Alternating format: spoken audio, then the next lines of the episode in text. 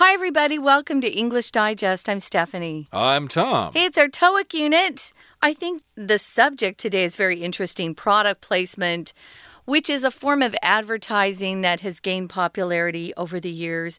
And now, every time I watch a TV show or a movie, all I can see are the product placement products that they've got in there, you know? Mm. Um, and it gets kind of irritating after a while. But you know, that's how they make money. Uh, a lot of advertising revenue is made um, doing product placement in particular shows that are popular or movies. You know, anytime you're watching a movie and you happen to see someone using a Mac laptop. That's a product placement. Uh, indeed. And we only have ourselves to blame because we watch movies and we prefer to have certain actors and actresses be in those movies. So, of course, those actors and actresses realize they're worth a lot of money, so they demand a high salary. And in order to come up with some more money to pay them, they need to be paid by these advertisers to place their products in their movies, uh, various soft drinks or computer products or whatever. Anything. And of course, this isn't interesting. It's not a coincidence. Those products are in there on purpose. And uh, these companies have to have meetings about their strategies, how they're going to do this, how they're going to place their products in movies and TV shows and YouTube videos or whatever. And that's the kind of conversation that Ken, Allison, and Dave are having in today's lesson. They're trying to promote products with product placement. So let's listen to their conversation right now.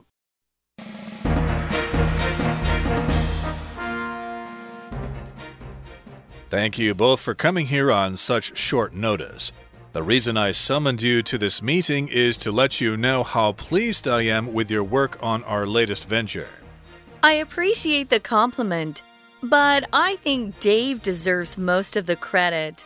After all, he and his team are responsible for manufacturing the products. You're too kind. Our customers wouldn't be so enthusiastic about our products without your team's exceptional marketing ideas. I'm glad you brought up marketing, Dave. I want to expand on our initial campaign, which was focused primarily on TV commercials and pop up ads. What did you have in mind? I spoke with some of our investors, and they think the time is ripe for some product placement ads. That could work.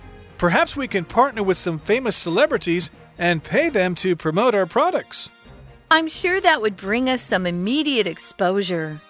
It might put us over budget, though. You're correct, Allison. So, our idea is to work with some key opinion leaders online instead. We can find 50 or so that are popular with our target market. I'll have my team identify some potential candidates. Can you advise on what types of posts we should have them create? Sure. It shouldn't be too obvious that we're promoting our product in the post. I think the ads will have a greater impact if they're fun and our product isn't the center of attention. Okay, let's dive right into this, shall we? It's our TOEIC unit for the month of March, and the title of our article for today is Promoting Products with product placement. So, we probably should explain exactly what product placement is, although we did touch on it in our introduction. Mm -hmm. But mm-hmm. basically, it's uh, when you see a movie or a TV show or a YouTube video or something, and you see a product in the actual footage, okay? It's not really obvious, it's just sitting there on the table, or the person in the video is using it, or whatever, uh, but they don't really say anything about it, but it's there, you can see it, and therefore therefore it's a kind of advertising. It sure is. They used to just block out the brand names of things. Do you remember this? Sure. Tom, when we were growing up on TV, if somebody was drinking, for example, a can of Coke, they would make it generic. Generic just means no brand. And they would, uh, you know, put something else on the can because they didn't want to advertise for Coke free of charge. Mm. But then somebody smart out there in advertising realized hey, wait a minute. This is advertising as well if we can get them to actually use the brand name in a TV show or in a movie. And so that's how it first started. So uh, Ken is probably the boss. He sounds like the boss. And he says, Thank you both for coming here on such short notice. On short notice just means with no advance warning. Uh, maybe he told them, you know, a couple of hours before. Uh, they hadn't planned on this meeting uh, on this particular day. But when the boss calls you or tells you he wants to meet with you, you go. So he is the boss. So on short notice means you didn't get much advance notice or warning of something. Yeah, and you kind of have to drop everything you're doing and go meet with the boss. When the boss says jump, you ask how high. Mm -hmm. So, indeed, uh, they're having this meeting, but still, the boss understands that they have other things to do. So, he's grateful. Thank you for coming here on such short notice. And then he gets down to business here. He comes straight to the point. The reason I summoned you to this meeting is to let you know how pleased I am with your work on our latest venture. Okay, this is probably not the only reason he called this meeting, but he's still being nice to them. He's giving them some compliments, I guess, to sort of warm them up for what he really wants to talk about. But uh, in any case, this is what he says at the beginning. He wants to give them some compliments. Uh, he summoned them to the meeting. So here we've got the word summon, uh, which means basically you request the presence of somebody. You ask them to come to where you are and to be present. You can be summoned to a meeting, or maybe you can be summoned to the police station to give some testimony on some kind of accident you saw. And he's pleased with their work on their latest venture or business enterprise. So I think he wants to reassure them that he isn't calling them uh, to this meeting to, uh, you know, criticize them or get after them for something.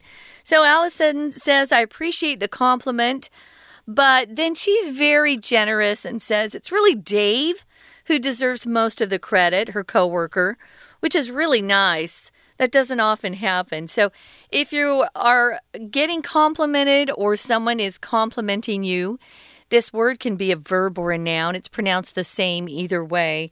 It just means someone is praising you. They're giving uh, you some praise for something that they like or admire about you or something that you've done. So, that's a nice uh, position to be in if your boss is actually complimenting you. But like I said, Allison's very generous and she points at her coworker Dave and says he deserves most of the credit.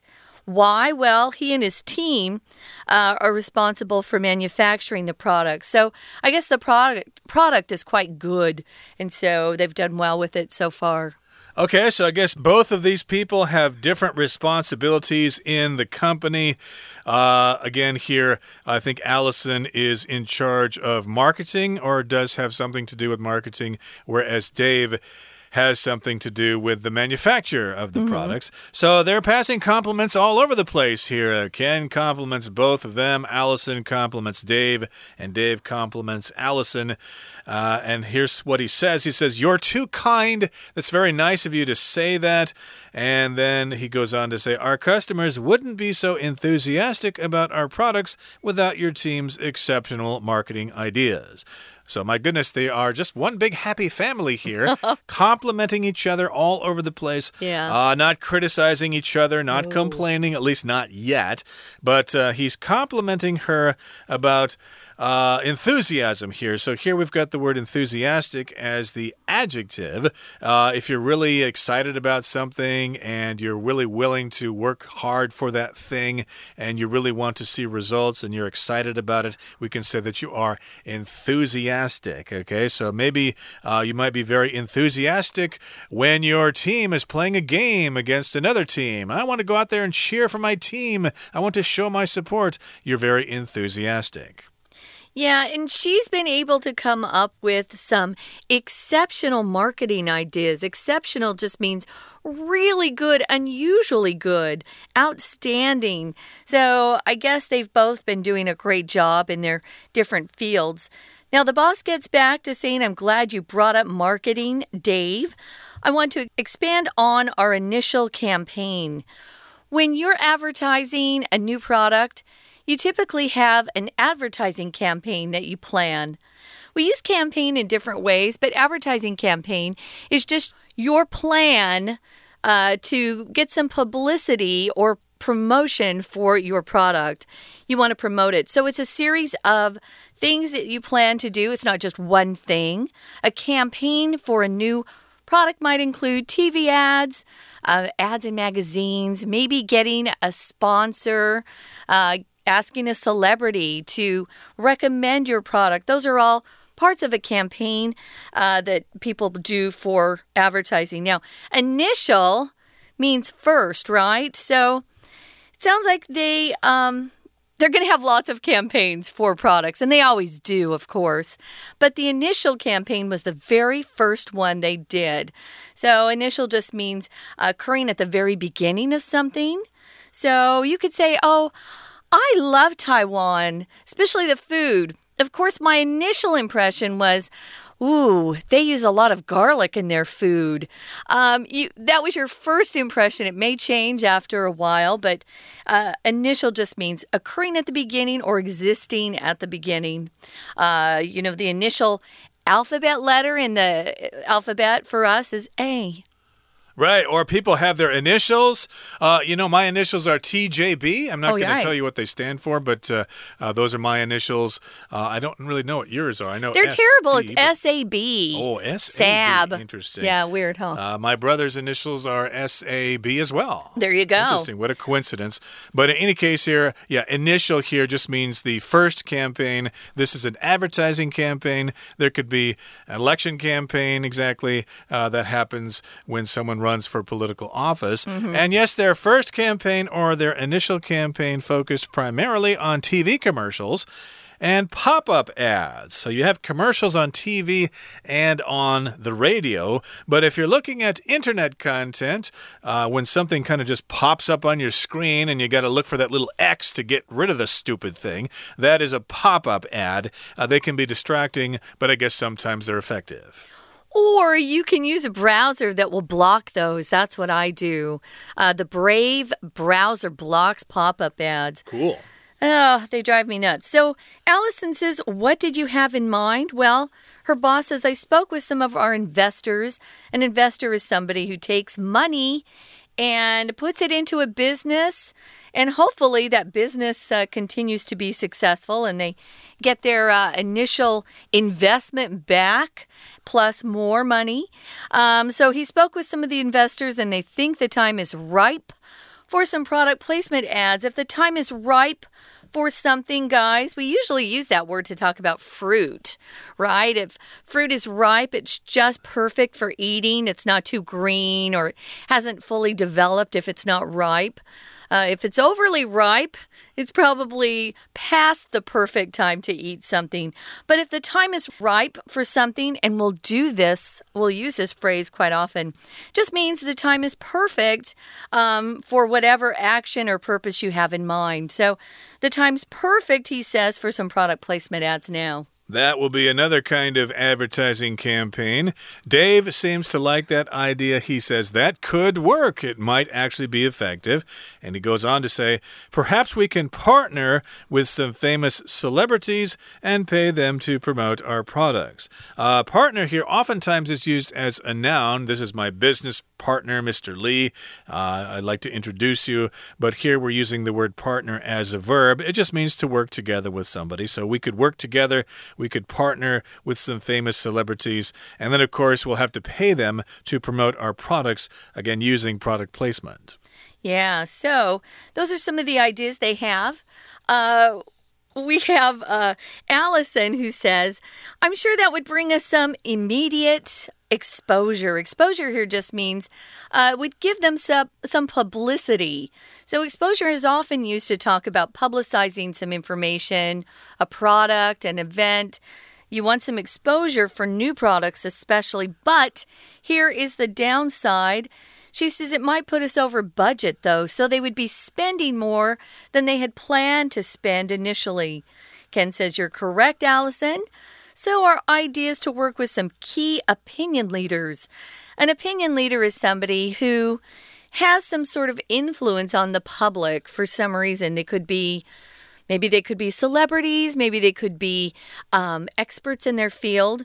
Um, if they're on social media, guys, a lot of times we use the phrase influencers. if you're a social media influencer, it means you weren't you aren't famous to begin with, but so many people like your YouTube website or your Instagram account that they start following you.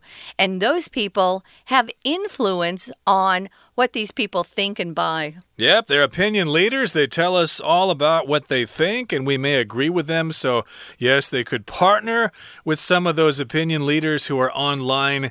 And Ken goes on to say we can find 50 or so that are popular with our target market. Okay, mm -hmm. so that's a lot of people there, but uh, indeed they could find 50 of those key opinion leaders so that they could promote their products. Allison goes on to say, I'll have my team identify some potential candidates. So she's got a marketing team here, and she needs to identify some of those people that they possibly could partner with.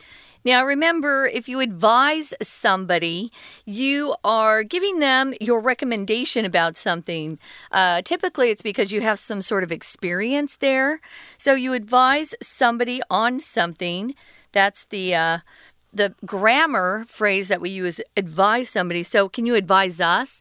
Hey, can you advise me on the best brand of shampoo? So, she's going to to ask them, well, she's asking her boss, what types of posts should we have them create? So, uh, pretty good plan there. She's going to have her team pick out some candidates or candidates, and then um, she asks her boss what types of posts. Posts here are are things that we put online in social media platforms. Uh, you guys say one po, one po, which I discovered one day, mm. um, but we say post. Post can be a verb or a noun. And uh, Ken likes what he's hearing here. He says, sure, it shouldn't be too obvious that we're promoting our product in the post. Uh, that's what product placement is all about. You don't want to be too obvious. Somebody drinking the beverage and holding it up next to their face with a big smile. That's too obvious. You want to be subtle, okay? You want it to not be so clear. And he goes on to say, I think the ads will have a greater impact if they're fun and our product isn't the center of attention. So here, impact uh, just means how effective something is. It just means it's uh, really noticeable and it's really effective in its uh, influence. So, yes, if we have this kind of advertisement, it will have greater effect or greater impact and will sell more products. And people won't even know that they're being advertised to. That's the beauty of it. Yeah. So, again, this is a really interesting subject and it's so current because nowadays we're surrounded by social media and the ads are right there, product placements there as well. So we will take a quick break, now listen to our Chinese teacher, and then we'll be back to talk about some of these useful expressions. And of course, we have some discussion questions. 各位同学，大家好，我是 Patrick 老师。我们今天一同学习的是多益的单元。在这个对话里面有三个主要的人物，这三个人物分别是 Ken，他是公司的高阶主管，以及 Alison，他是帮这家公司做行销的人。第三位是 Dave，他属于制造部门的。Ken 临时召开了会议，邀请其他两位加入会议。首先，他感谢 Alison 和 Dave。让最近的专案做得非常成功。Allison 不敢鞠躬，Dave 则说：“多亏了 Allison 团队的行销妙方，顾客才会对产品有热烈的回响。” Ken 呢，就是这家公司的高阶主管，他想要进一步的邀请网红，或者我们说 KOL，就是在网络世界具有影响力的这些人，Key Opinion Leaders。请这些 KOL 做置入式行销。最后，他们讨论由 Allison 的行销团队拟定可能合作的网红对象，请网红在贴文当中让产品可以低调的曝光。同学对整篇三人对话有了全面的了解之后，我们再进一步的看看。整篇对话里面有哪些特别值得我们学习的单字片语？首先，先看到 Can 对大家说的：“很抱歉，这么临时请大家来开会。” On such short notice，这个片语是这么临时、这么仓促、这么晚通知大家，请大家记得 on such short notice，形容词要记得用 short 而不是 late。第二个句型，我想请同学特别注意的是，我们要懂得称赞别人。我们可以说 How pleased I am with your work。请同学注意到，这并不是一个问句，而是惊叹句。How pleased I am with your work。我们看到形容词 pleased，它是直接放在 how 的后面，how 后面直接加形容词 How pleased I am with your work，这表示感叹、赞叹的意思。第三个，我们看到 Alison 哦，他不敢鞠躬，他不敢争功劳。他说一切的功劳都是 Dave 的，所以他说 Dave deserves most of the credit。credit 这里的意思是功劳。我们晓得，老师刚刚提到争功劳、推卸责任，都是在企业界或者在职场上不受欢迎的，我们应该要学习负责任 （take responsibility）。那不应该 take credit for other people's work。别人的努力我们不应该居功。We should not take credit for other people's work。接下来我们看到 Ken 说到，You brought up marketing，很高兴你提到了行销这个部分。再来下一个片语，The time is ripe for some product placement ads。我想我们时机成熟了，可以做一点产品植入式的广告。Time is ripe for 就是做什么事情的时机成熟了。接下来再下一个，We can partner with some internet celebrities and pay them to promote our products。这边 Partner 这个词，请大家注意，它并不是名词伙伴，而是当动词用。我们可以和某些网红合作，然后呢，付钱给这些网红，请他们推销我们的产品。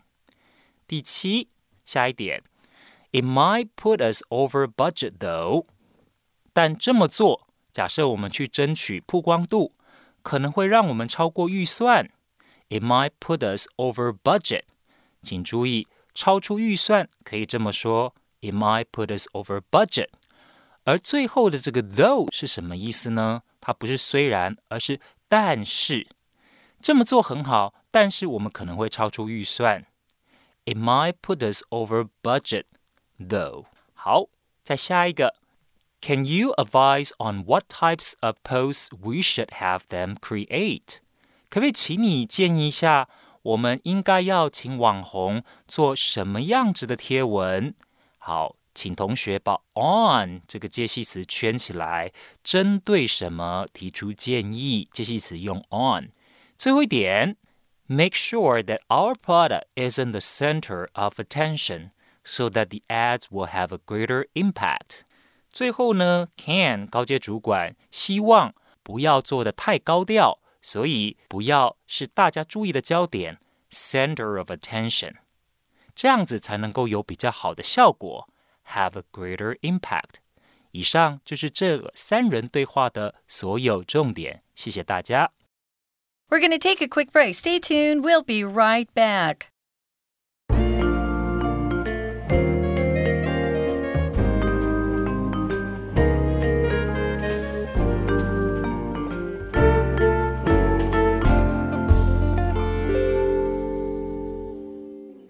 Okay, let's continue with some useful expressions here. Remember at the beginning of their meeting, uh, Ken was giving some compliments. Mm -hmm. So mm-hmm. that's nice if you compliment people. It's a, a way to make them feel happy and everybody can work together. Don't just criticize people. Remember, pass out some compliments too. That helps get, get things done. Here's the first one I really like your presentation. You did a great job explaining how the product works. So if somebody gave a presentation, you can give them compliments. I really liked your presentation. It was a great presentation, and you did a good job presenting it. The second one says, You did a fantastic job. Fantastic's a fun word too. Pick out a couple of adjectives that you feel comfortable using and get used to using those before you move on to others. Fantastic, wonderful, terrific, excellent. All of these are good words. Um, here it says, in fact, you received the highest mark in class. This is a of course, a compliment you'd give to your classmates. If you got the highest mark, it's another word for saying score. You got the highest score in the class. So, congratulations. You got the highest score on the test, the highest mark on the test, or in the class. And here's the third compliment I didn't know you were such a talented cook. I'm impressed. Hmm. So, you could say that, gee, I didn't know you could do that. I'm impressed. That's amazing. That's fantastic. Uh, to be impressed just means uh, somebody did something that you did not expect. It was kind of a big surprise. Okay, uh, now let's go on to a discussion question here. Here's the question Do any celebrities celebrities that you follow online make product placement posts. What are some products that they promote? Uh, yeah, actually. Um, some are subtle and some aren't so subtle, but uh, I follow a couple of health people. One girl um, lifts weights and she's pretty amazing. And so she'll often just have products on her counter as she's talking to us about some routine that she's doing or has done at the gym. Um, there's also a guy I follow who is into stretching, and sometimes he'll have um, different pieces of equipment in the background that I can see. So sometimes they are actually advertising directly, and sometimes they aren't. Nowadays, it seems like a lot of the YouTubers who have their own YouTube channel are actually advertising or getting sponsors from uh, products. So they'll actually talk about the product directly. But yeah, there are a lot of things that are still being uh, subtly advertised with product placement.